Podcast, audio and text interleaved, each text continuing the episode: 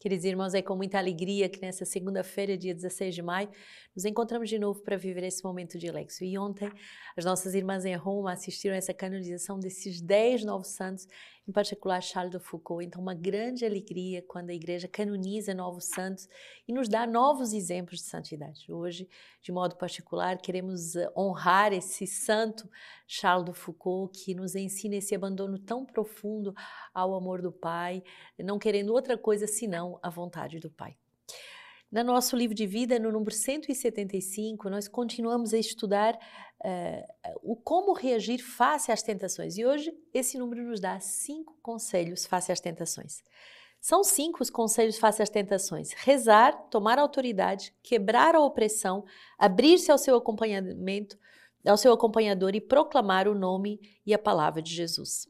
Rezar, como uma criança que se lança nos braços do Pai, não permaneçamos sós, mas supliquemos o socorro do Senhor. Mateus 26, 41. Logo que notes uh, uma tentação, imita as criancinhas que, vendo um lobo ou um urso, lançam-se no seio do pai e da mãe, ao menos e ao menos os chamam em seu socorro. Recorre assim a Deus e implora o socorro da sua misericórdia. Este é o remédio no, que nosso Senhor mesmo nos dá nos indica nas palavras orai para não caíres em tentação, conforme Mateus 26, 41. E é um conselho de São Francisco de Sales. Segundo, tomar autoridade. Tomar autoridade é tomar posição e declarar que não iremos ceder. É um exercício da nossa vontade. São Francisco de Sales, na Filoteia, vai dizer: se a tentação continua e se torna mais forte, abraça em espírito a Santa Cruz, como se estivesses vendo Cristo, Jesus Cristo, crucificado diante de ti. Protesta-lhe que não age consentir, suplica-te que te defenda do inimigo e continua renovando teus, esses protestos e súplicas até que passe, passe a tentação. Fazendo esses protestos, não penses tanto na tentação mesmo, mas olha unicamente para Jesus Cristo crucificado, porque detendo com ele o teu espírito, poderia facilmente, se é forte, arrebatar o teu coração. Terceiro, quebrar a opressão. Quebrar a opressão por um ato concreto. São Francisco de Sales vai nos dizer: dá, pois, uma outra, orienta outra direção aos teus pensamentos, ocupando-te com alguma reflexão boa e louvável, que poderá também extinguir todo o deleite da tentação pela posse que tomará de teu coração. Quarto, abrir-se ao seu acompanhador. São Francisco Sales vai nos ensinar o grande remédio de vencer todas as tentações, grandes e pequenas, é abrir o coração a um diretor espiritual, pondo-o a par das sugestões do inimigo e das impressões que deixam. O silêncio é, pois, a primeira condição que o inimigo impõe àqueles que quer seduzir. Inteiramente oposta à ação de Deus, que quer que até as suas inspirações sejam examinadas pelo confessor e pelos superiores. E quinto, proclamar o nome e a palavra de Jesus. Proclamar o nome e a palavra de Jesus e não discutir nem com a tentação, nem com o tentador. São Francisco de Sales vai nos dizer: se a tentação ainda persiste, ainda continua importuna a nos perseguir e aborrecer, nada mais temos que fazer senão recusar com generosa constância o nosso consentimento. Uma pessoa nunca poderá se poderá casar enquanto diz que não, e também uma alma nunca poderá ser vencida por uma tentação enquanto recusa o seu consentimento. Não disputes com o inimigo e a todas as suas sugestões não lhe responda senão com as palavras que o nosso o Salvador o confundiu. Retira-te, Satanás, adorarás ao Senhor teu Deus e só a ele servirás, conforme Mateus 4:10. Confessemos então nossa fé em Jesus, em sua palavra. Para repelir a tentação, não utilizemos a nossa própria palavra, mas sim a palavra de Jesus. Voltemos o nosso coração para o Senhor e esqueçamos o tentador. Renovemos a nossa aliança com Jesus, confessando a fidelidade da nossa fé. Então, tão importante esse número 175 do nosso livro de vida que vai nos ensinar a vencer as tentações. Primeiro, rezando, rezando para não cair em tentação. Tenhamos um coração de criança que se lança nos braços do Pai e que reza de verdade pedindo socorro. Segundo, tomando a autoridade. Com em nome do nosso batismo, nós temos autoridade para vencer o inimigo. Então, declarar a nossa obediência, a nossa submissão a Jesus, ao Espírito Santo, à vontade do Pai e declarar que não iremos ceder àquela tentação. É um exercício da nossa vontade. Tomar autoridade. Terceiro, quebrar a opressão. Como é que eu vou quebrar a opressão? Por um ato concreto, ocupando-me com uma boa reflexão, uma boa leitura, com a Lexio Divina, com um bom livro da Palavra de Deus que eu vou trabalhar, deixar que o meu coração seja dirigido não para a opressão, não pelo demônio, mas pelo Espírito Santo através uh, da Palavra de Deus. Quarto, abrir-se ao acompanhador. O demônio é um espírito orgulhoso, ele não gosta de ser desmascarado. Então, quando nós abrimos a nossa alma a Deus e a, a, através de um acompanhador, o espírito demoníaco que nos ataca, ele se afasta e nos deixa tranquilos. E por último, proclamar o nome e a palavra de Jesus. Então, proclamemos assim a nossa fé na palavra, no poder da palavra. Por isso que uma Lexio Divina, vivida todos os dias, vai nos ensinar a sermos valentes guerreiros contra o inimigo das nossas almas e contra todas as opressões. Atos 14, 5 a 18. Então, formando-se uma conjuração de gentios e judeus de acordo com seus chefes para ultrajá-los e apedrejá-los, eles, sabendo, foram refugiar-se em Listra e Derbe, cidade da Licaônia e nos arredores. E ali continuaram a anunciar a palavra de Deus, a boa nova. Um homem aleijado dos pés vivia lá, sentado, coxo desde o seio da sua mãe, sem jamais ter andado. Ele ouvira Paulo falar, e Paulo, fixando nele os olhos e vendo que tinha fé para ser curado, disse-lhe com voz forte: Levanta-te direito sobre os teus pés. Ele deu um salto e começou a andar.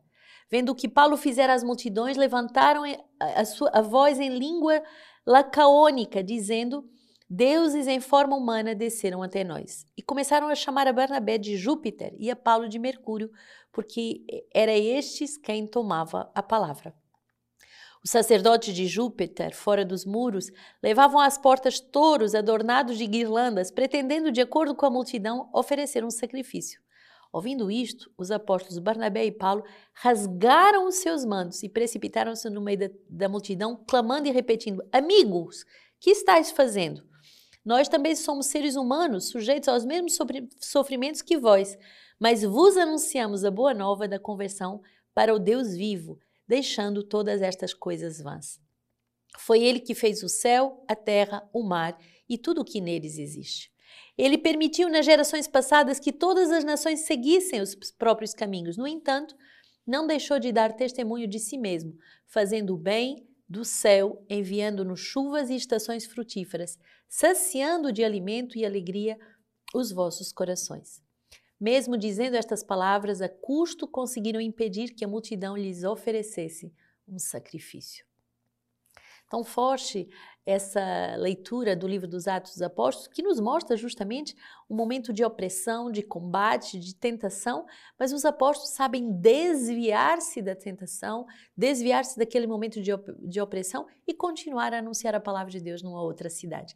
E aí vão fazer esse milagre com esse coxo que estava desde o seio da, da, da, mãe, paralisado, paralítico, sentado à beira do caminho, sem jamais ter andado. E, e na palavra de Deus, o andar, o estar de pé, quer dizer essa atitude de ressurreição. E de verdade, esse eh, coxo eh, vai significar aquele homem paralítico que não escuta, que não obedece à palavra de Deus. E os apóstolos vão fazer então esse milagre. Levanta-te sobre uh, os teus pés. Mas logo, sendo idolatrados pela multidão, vão reconhecer que não são eles os deuses, mas que eles servem o Deus vivo, o Senhor do céu e da terra. Esse, essa nova tentação, que pode ser ou por opressão, ou por repúdio dos missionários, ou então por idolatria dos missionários, uh, Paulo e Barnabé sabem escapar, sabem uh, ser uh, libertos dessas tentações demoníacas. Nem oprimidos, expulsos da cidade, como que incapazes de pregar a palavra, não, eles avançam e, e pregam a palavra numa outra cidade que se abre, nem também idolatrados como se fossem deuses. Eis as tentações do missionário. Salmo 113, não a nós, Senhor, não a nós, mas ao teu nome dá glória, por teu amor e tua verdade. Porque diriam as nações: onde está o Deus deles? O nosso Deus está no céu e faz tudo o que deseja. Os ídolos deles são ouro, prata e ouro, obra de mãos humanas. Sede bendito o Senhor que fez o céu e a terra. O céu é o céu do Senhor, mas a terra ele a deu para os filhos de Adão. Esse salmo é muito importante para os missionários, é muito importante para todos os discípulos. Não a nós a glória, mas a Deus. É Ele que faz milagres, é Ele que liberta as almas, é Ele que cura os corações, é Ele a quem todos devemos adorar. João 14, 21 a 26. Quem tem meus mandamentos e os observa é que me ama, e quem me ama será amado por meu Pai. Eu o amarei e me manifestarei a ele. Judas, não Iscariotes, lhe diz: Senhor, por que te manifestarás a nós e não ao mundo? Respondeu-lhe Jesus: Se alguém me ama, guardará a minha palavra, e o meu Pai o amará, e a ele viremos e nele estabeleceremos morada. Quem não me ama não guarda minhas palavras, e a palavra que ouvis não é minha, mas do Pai que me enviou. Estas coisas vos tenho dito estando entre vós, mas o Paráclito, o Espírito Santo, que o Pai enviará em meu nome, vos ensinará tudo e vos recordará tudo o que eu vos disse. Essa passagem de João 14 é uma passagem muito bonita porque faz do homem o tabernáculo da Trindade. Somos chamados a guardar o Verbo, a ser tabernáculos da palavra de Deus, a ser guardiões da vontade do Pai no poder, na força, com o socorro do Espírito Santo. Somos chamados a essa grande dignidade, tabernáculos da Trindade. Hoje, para concluirmos essa lexia, uma pequena palavra de São Gregório de Nisa, bispo do século IV, que diz: Começou o reino da vida e foi dissolvido o império da morte. Apareceu um novo nascimento, uma vida nova, um novo modo de viver. A nossa própria natureza foi transformada. E que nascimento é esse? É o daqueles que não nasceram do sangue, nem da vontade da carne, nem da vontade do, do homem, mas de Deus mesmo. Como isso pode acontecer? Escuta-me e vou te explicar em poucas palavras. Este novo ser é concebido pela fé, é dada à luz pela regeneração do batismo, tem por mãe a igreja que o amamenta com a sua doutrina e tradições. Seu alimento é o pão celeste, sua idade adulta é a santidade, seu matrimônio é a familiaridade com a sabedoria, seus filhos são a esperança. Sua casa é o reino, sua herança, a riqueza são as delícias do paraíso. Seu fim não é a morte, mas aquela vida feliz e eterna que está preparada para os que dela são dignos. Assim seja em nossa vida, em nossa comunidade, em nossa família espiritual e no mundo inteiro.